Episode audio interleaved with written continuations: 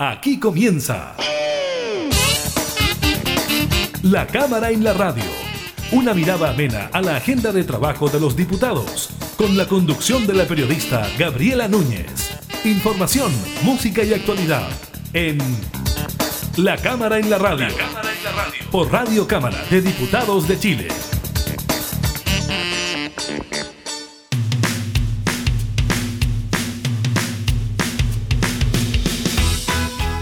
¿Cómo están? Bienvenidas, bienvenidos a un nuevo programa de la Cámara en la Radio. Estamos junto a ustedes, como siempre, entregando información legislativa y temas de actualidad. En esta oportunidad estaremos conversando con el diputado de la UDI, Celso Morales, sobre la aprobación en la Comisión de Medio Ambiente del proyecto que crea el Servicio de la Biodiversidad y Áreas Protegidas. Le contamos sobre el último balance del MinSal de casos COVID-19, de la visita de autoridades de gobierno a la sede del Congreso en Santiago para revisar las obras que albergarán a la Convención Constituyente y de los buenos resultados de las pruebas que siguen realizándose a la vacuna Sinovac.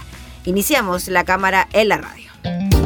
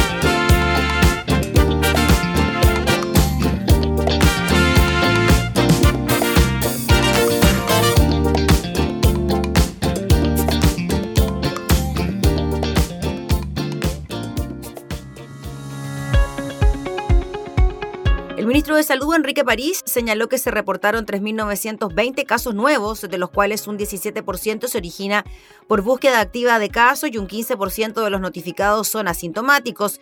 En cuanto a la región metropolitana, presenta un 13% por búsqueda activa de casos y un 12% de los casos notificados son asintomáticos. Agregó que las regiones, según toma de muestra, con mayor positividad promedio en los últimos siete días son la Araucanía, Maule, O'Higgins y Metropolitana.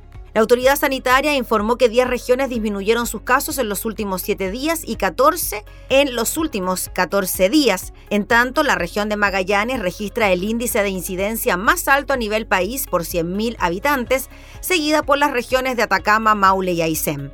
En tanto, las regiones con mayor aumento de nuevos casos confirmados en los últimos siete días son Aysén, Los Lagos, Arica y Parinacota y Coquimbo. El secretario de Estado insistió en el llamado a mantener siempre las medidas de autocuidado, usar mascarilla, lavado de manos con agua y jabón, mantener distanciamiento físico, evitar aglomeraciones, ventilar los espacios, ya que son por ahora las medidas más efectivas, mientras la población se sigue vacunando de acuerdo al calendario establecido. En cuanto a los decesos, de acuerdo a la información entregada por el DEIS, en las últimas 24 horas se registraron 28 fallecidos por causas asociadas al COVID-19.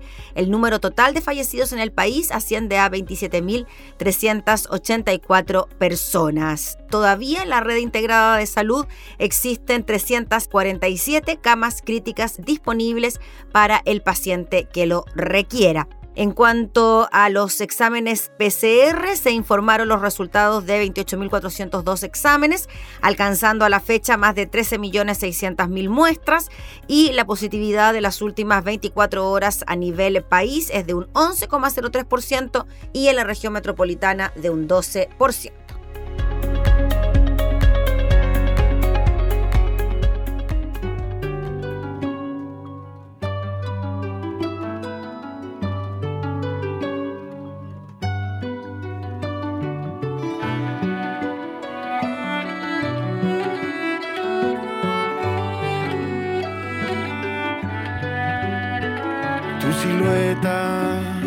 Va caminando con el alma triste y dormida. Ya la aurora no es nada nuevo, pa' tus ojos grandes y pa' tu frente. Ya el cielo y sus estrellas se quedaron mudos, lejanos y muertos pa' tu mente ajena. Nos hablaron una vez cuando niños, cuando la vida se muestra entera. Que el futuro que cuando grandes, ahí murieron ya los momentos. Sembraron así su semilla. Y tuvimos miedo, temblamos y en eso se nos fue la vida.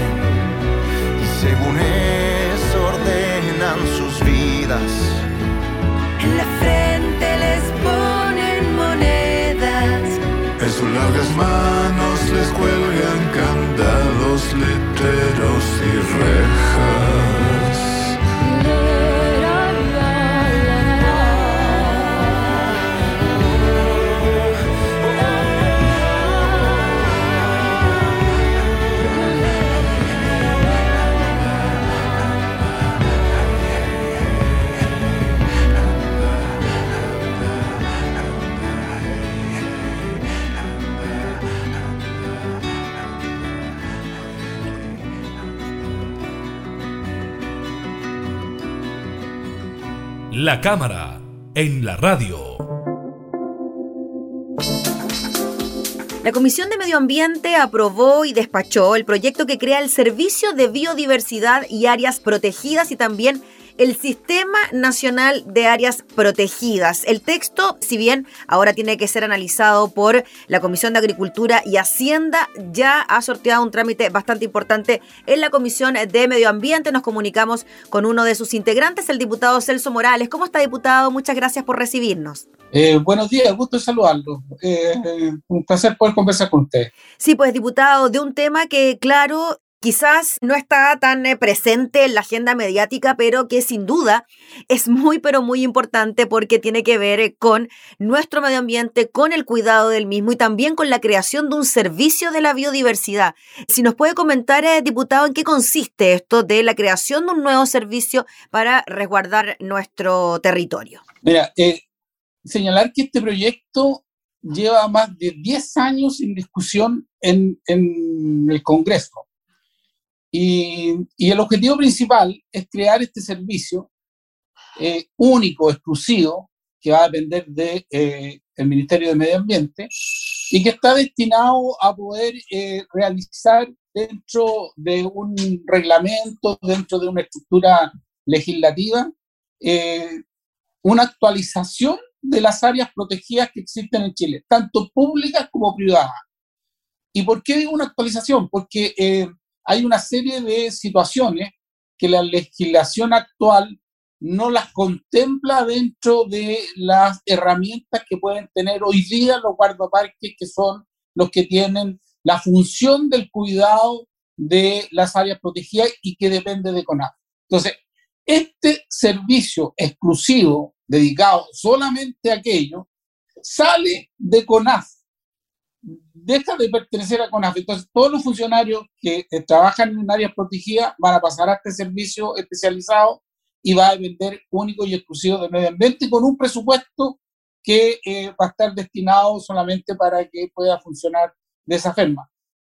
Sin lugar a duda que hay una conciencia mayor hoy día de un trabajo de protección al medio ambiente, un mayor, eh, mayor conciencia de poder establecer eh, estructuras claras de protección como también de sanción para aquellas personas que hacen daño eh, a las áreas protegidas y, que tienen un impacto muy, muy, muy fuerte en el medio ambiente. Chile ha tenido situaciones complicadas de esa naturaleza.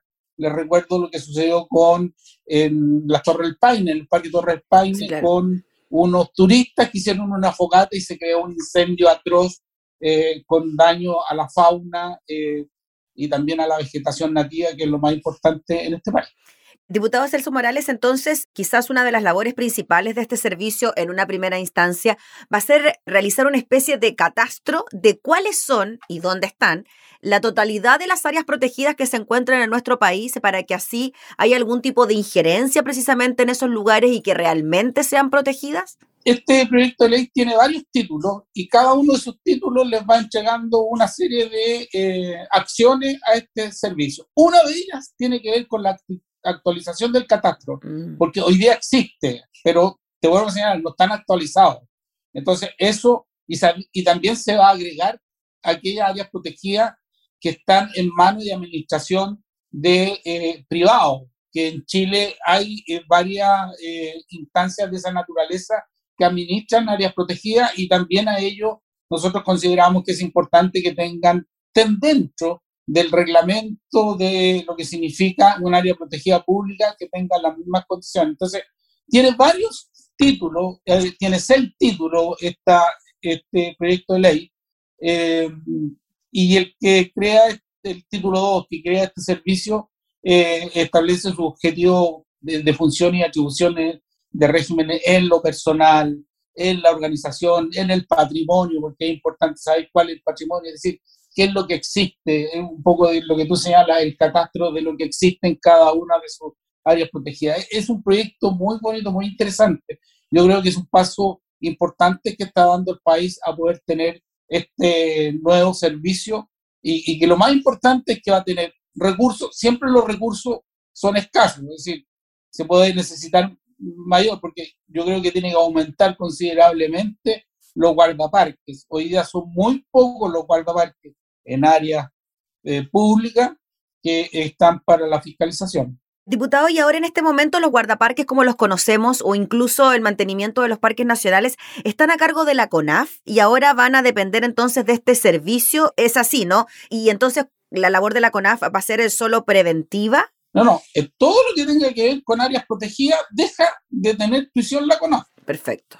La CONAF va a seguir con otras funciones en el desarrollo forestal y otro tipo, pero protección de áreas protegidas, tanto públicas como privadas, pasa a este servicio. Eh, de tal manera que CONAF no va a tener ya ninguna atribución más en la área protegida. Es decir, cuando uno visitaba en el verano cualquier un parque, un parque nacional, por ejemplo. Veía a CONAF entrando y a un, y a un forestina y entrando. Eh, ahora eso no lo va a haber. Va a haber otra simbología y que va a estar destinado eh, a este servicio de área protegida especializado. Eh, importante señalar que aquí se van a incluir eh, por primera vez eh, áreas protegidas acuáticas que hoy día no están, son menores las que existen y se, y se van a integrar. Así que eso también se va complementando con lo que señalo yo que es la actualización. Nos estamos colocando al día con respecto al tema del área protegida. Te doy un ejemplo.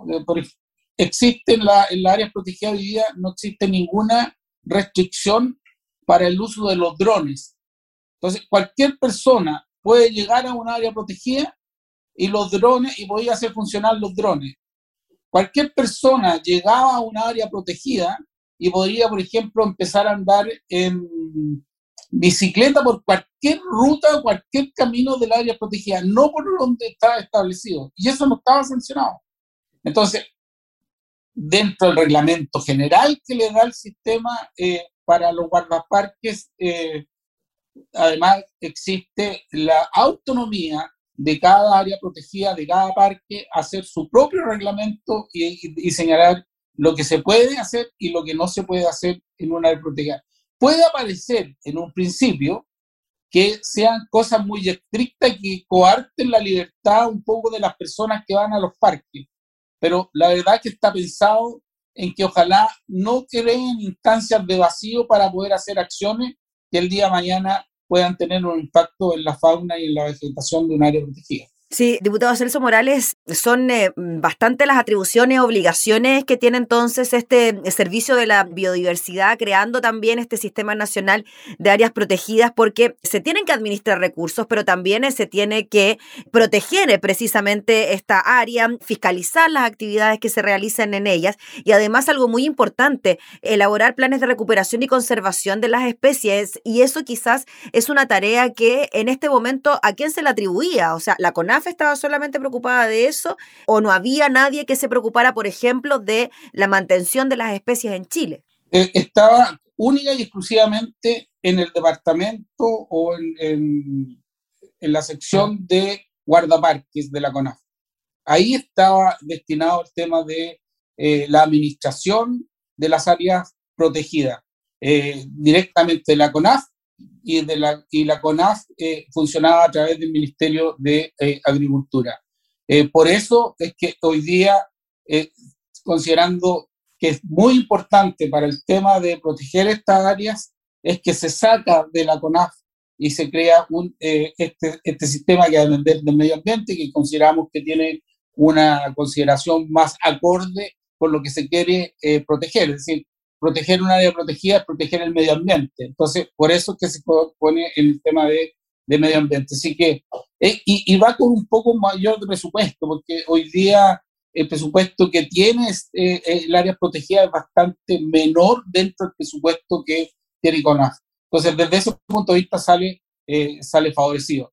te vuelvo a señalar, aquí se quiso en este proyecto que participara tanto lo público como lo privado, pero los dos bajo un mismo régimen, eh, de tal manera de que eh, si hay alguna sanción el día de mañana para alguien que no cumple lo que está dentro del reglamento del, de, de, cada área protegida de acuerdo a su eh, estatuto particular y único que puede tener un área protegida, porque un área protegida de una parte puede tener situaciones diferentes a otras, eh, esto pueda ser sancionado y puedan ser ambos, tanto los privados como los públicos, a través de un tribunal de medio ambiente, despejar estas controversias que puedan haber. Diputado, cuando se habla de áreas privadas, quizás es difícil imaginarse qué sector o qué área protegida de nuestro país pertenece a un privado. Uno tendería a pensar de que todas son terrenos del Estado. ¿A qué nos referimos específicamente? Yo creo que el mejor ejemplo es la Fundación Tonkin en, el sur de Chile, en donde tiene eh, varios, varios, varias superficies. Eh, este, en este momento no tengo la cantidad exacta de la superficie. Mm y que está destinada eh, a la conservación a través de una fundación privada que a través del tiempo eh, han eh, existido traspasos para lo público. Pero existen muchas personas que tienen una zona que se necesita ser protegida. Incluso más, este sistema le va a dar la posibilidad a un privado que considera que hay una zona que califica para una área de protección poder postularla a esta área de protección para, eh, e, esto más bien es para uso turístico, en cada una de estas áreas protegidas en, diferentes partes, especialmente desde el mundo privado. Así que eh, es importante señalar en esta conversación, porque el canal lo ve mucha gente que está ligada al servicio público. Existe una inquietud profunda de los funcionarios que son hoy día de CONAF. Mm en qué condiciones van a pasar al servicio público, perdón, al servicio del banco. Eh, si van a perder algunos derechos, no se pierde ningún derecho. Eh, pasan en las mismas condiciones que hoy día tienen en CONAF. Eh, y fue una preocupación de todos los miembros de la comisión de dejar claro y establecido, invitando participado mucho los sindicatos de CONAF en esto y los sindicatos de guardaparque, que eh, en el fondo va a poder darle la tranquilidad a las personas que eh, esto va a tener el mismo régimen que tenían ellos desde el punto de vista laboral en el nuevo servicio. ¿Siguen insistiendo en que tú sí, los funcionarios eh, entienden que no siempre puede después cumplirse lo que nosotros en la comisión tratamos de establecer eh, para que quedara dentro de la historia de la ley. Diputado Celso Morales, usted nos decía que este proyecto lleva 10 años de tramitación en el Congreso y ya fue aprobado y despachado de la Comisión de Medio Ambiente. Falta todavía que pase por Agricultura y Hacienda. ¿Cómo usted proyecta las tramitaciones de esta iniciativa para que ojalá no estemos otros 10 años más esperando que se apruebe el proyecto? espero que no, espero que no sea 10 años más, porque Chile lo necesita pronto ya pasó por el Senado, pasó por la, por, por la Comisión de Medio Ambiente, que es la comisión especializada. Yo creo que el paso por, el, por la Comisión de Agricultura fue eh, un paso desde mi punto de vista innecesario. Los colegas quisieron verlo, está bien, tienen su derecho, pero yo creo que no tenía absolutamente nada que ver con la agricultura y por eso se le pidió un plazo para que lo dieran. Y hace, haciendo así porque tiene eh, un costo que Hacienda tiene que aprobarlo. Pero estos dos últimos trámites yo espero que en el transcurso del próximo mes ya podamos estarlo eh, despachando para que sea un proyecto de ley en el transcurso de los próximos 60 días. Muy bien, pues diputado Celso Morales, le agradecemos enormemente por explicarnos los detalles de este proyecto de ley tan pero tan importante para el resguardo de nuestras áreas protegidas, así que estaremos súper atentos a lo que pueda seguir ocurriendo con la discusión en las distintas comisiones. Que esté muy bien, diputado. Muy bien, gusto saludarla, que esté bien. Gracias, que esté muy bien. Era el diputado Celso Morales, integrante de la Comisión de Medio Ambiente, hablando entonces sobre la creación del Servicio de la Biodiversidad.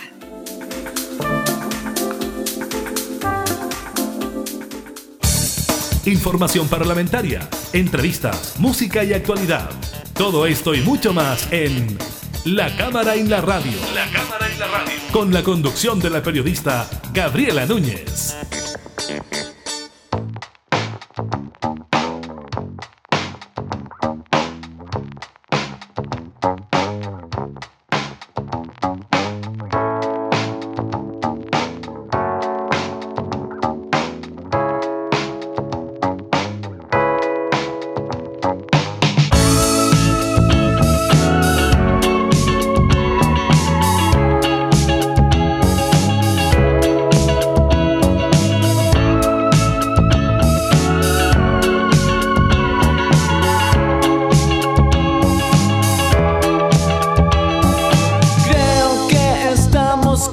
Caminando por espacios diferentes, ambos.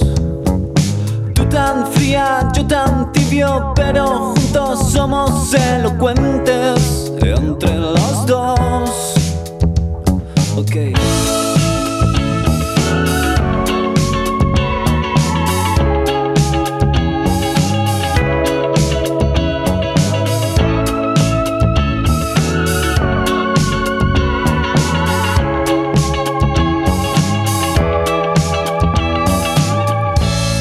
Que tú quieres que seamos algo indiferentes entre la gente. Pero entiende que soy débil y a tu lado no me aguanto, no me resisto. Pienso que estamos navegando contra la corriente. Ambos, tú tan yo mío, pero juntos somos evidentes entre los dos.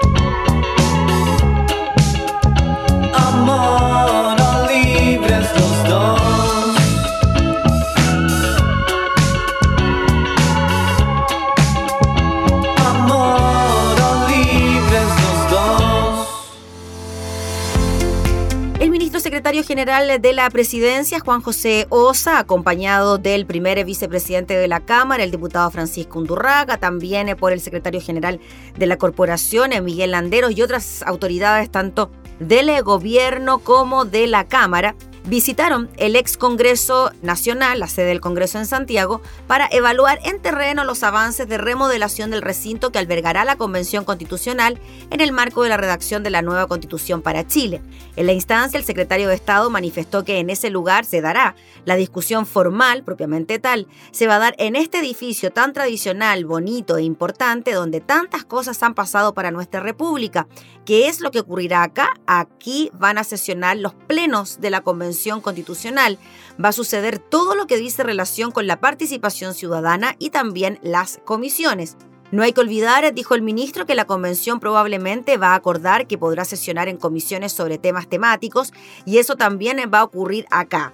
Dicho eso, en la convención constitucional, la llamada a fijarse la inmensa mayoría de sus reglas, nosotros, dijo como gobierno, respetamos profundamente esa independencia y lo que hemos querido hacer es contribuir a este proceso de deliberación siguiendo nuestro mandato legal. Consultado respecto a los gastos a los que tuvieron que recurrir desde la moneda para preparar el ex Congreso, la sede del Congreso en Santiago, con miras a la discusión constitucional, el titular de las Express explicó que la ley de presupuesto, ustedes saben, que hay una partida especial de casi 7 mil millones para distintos aspectos relacionados con la convención. Estas obras han sido un importante desembolso. Nosotros esperamos que estén listas para recibir a los miembros de la convención de brazos abiertos en los próximos dos o tres semanas y durante la primera semana de julio debiera darse el puntapié inicial a esta convención. En esa línea, el ministro Osa también aclaró que se ha invertido además en tecnología, computadores, tableros de votación y que a futuro se considerará un gasto enfocado en la seguridad. Se trata de un trabajo muy completo y relativamente complejo, pero al que le hemos puesto mucho corazón y cariño, dijo el ministro, y aprovecho de agradecerle nuevamente al Parlamento y en este caso particular a la Cámara de Diputados y Diputadas por el tremendo aporte y la generosidad que nos han entregado. Fueron entonces las reacciones del ministro frente a esta visita que, como ya decíamos, estuvo acompañada del diputado Francisco Undurraga, primer vicepresidente de la Cámara, y el secretario de la Corporación, Miguel Landeros.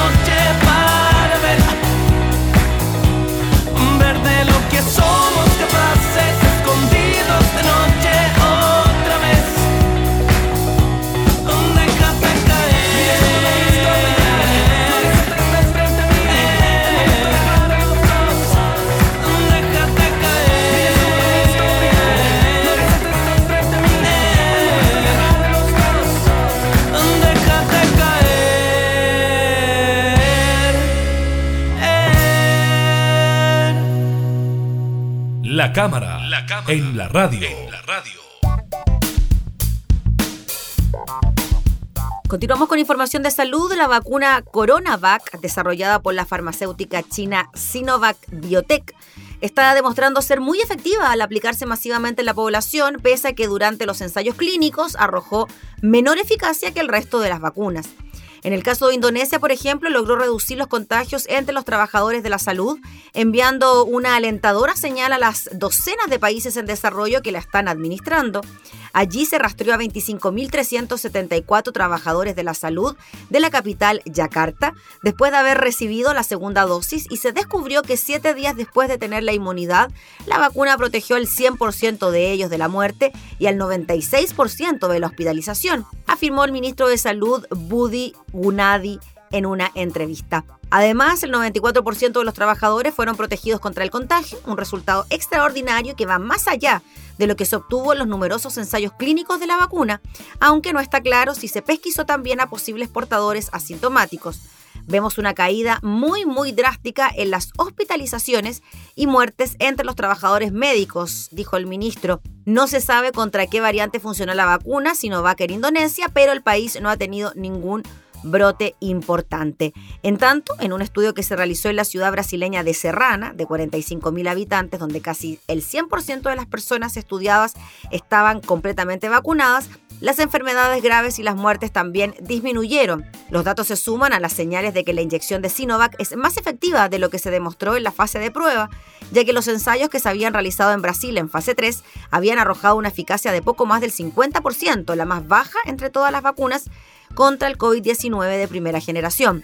El martes, en una entrevista con Bloomberg, el director ejecutivo de Sinovac, Jean Weidon, sostuvo que hay una creciente evidencia de que la CoronaVac funciona mejor cuando se aplica en el mundo real. ¿Qué pasa en Chile? Pues bien, entre las personas vacunadas con este fármaco, el 89% obtuvo protección contra el COVID-19 que requiere cuidados intensivos. No obstante, en el país hubo un resurgimiento de los contagios pese a que se había vacunado a más de un tercio de la población, una de las tasas de inoculación más rápidas del mundo.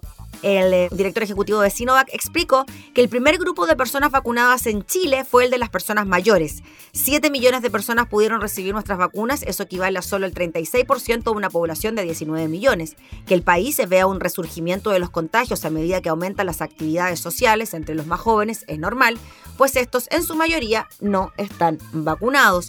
Así, los ejemplos del mundo real también muestran que la capacidad de la vacuna de Sinovac para sofocar los brotes requiere que la gran mayoría de las personas estén vacunadas, un escenario al que no todos los países en desarrollo pueden aspirar inmediatamente.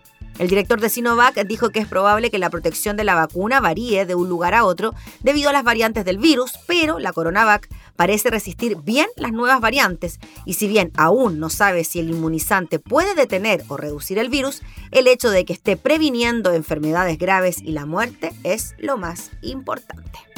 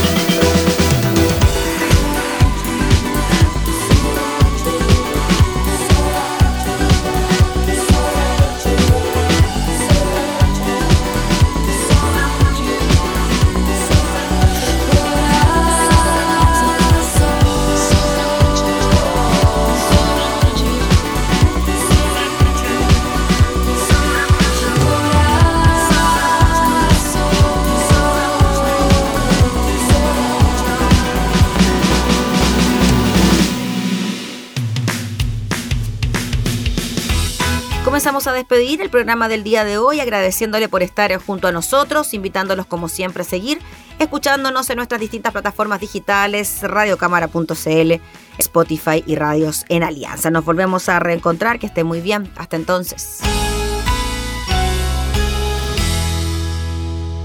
Hemos presentado La Cámara en la Radio. Una mirada amena a la agenda de trabajo de los diputados. La Cámara en la Radio, con la conducción de la periodista Gabriela Núñez. Información, música y actualidad en Radio Cámara de Diputados de Chile. Acercando las leyes.